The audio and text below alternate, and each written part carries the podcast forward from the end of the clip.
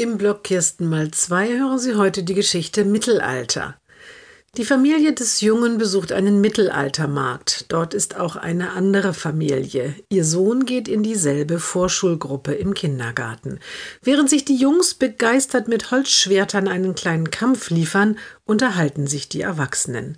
Er freut sich schon so auf die Schule, sagt die Mutter des anderen Jungen. Ich hoffe, die ganze Gruppe kommt in eine Klasse. Dann fällt der Übergang ja viel leichter.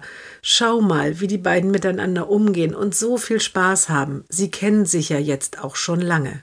Die Eltern des Jungen schauen traurig. Wir wären schon froh, wenn wir wüssten, in welchem Stadtteil und in welche Schule unser Sohn kommt. Das entscheidet das Schulamt erst nach Pfingsten, vielleicht auch erst kurz vor den Sommerferien, sagt die Mutter. Sie schaut auf die beiden Jungs, die jetzt auch Ritterhelme ergattert haben. Nur eins steht schon fest: Auf unsere Grundschule, so wie dein Sohn, kommt er nicht. Die anderen Eltern sind erstaunt. Aber gibt es nicht schon seit Jahren ein Recht auf Inklusion im Gesetz? fragt der Vater. Die Eltern des Jungen nicken. Ja, so nennt man das. Mit den Gruppenlösungen an irgendeiner Schule, die wir nicht aussuchen dürfen.